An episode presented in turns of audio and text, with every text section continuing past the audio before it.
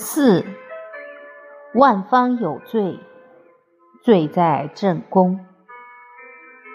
孔夫子常常在他的言论中谈到尧舜禹汤、文武周公，谈到当时的圣王，谈到当时的社会现象，夫子对此是非常的向往。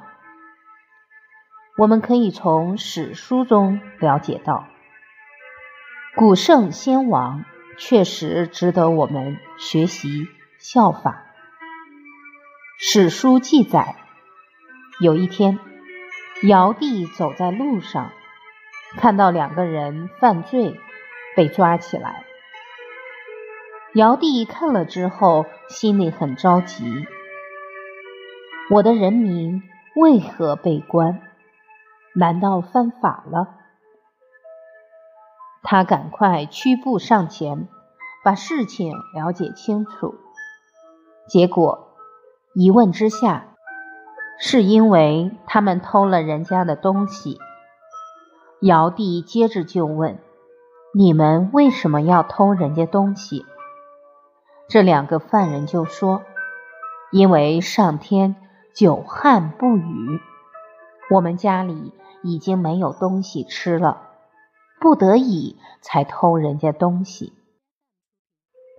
尧帝听完很难受，他就对这些押解的士兵说：“你把他们两个放了，把我抓起来吧。”当时在场的人都很惊讶，如何可以把君王抓起来？尧帝就说：“我犯了两个大过失。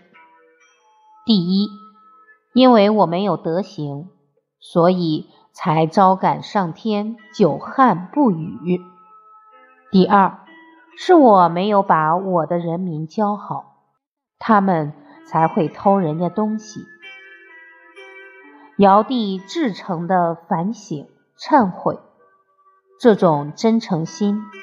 天地当场都感动，乌云立刻就弥漫整个天空，降下甘露。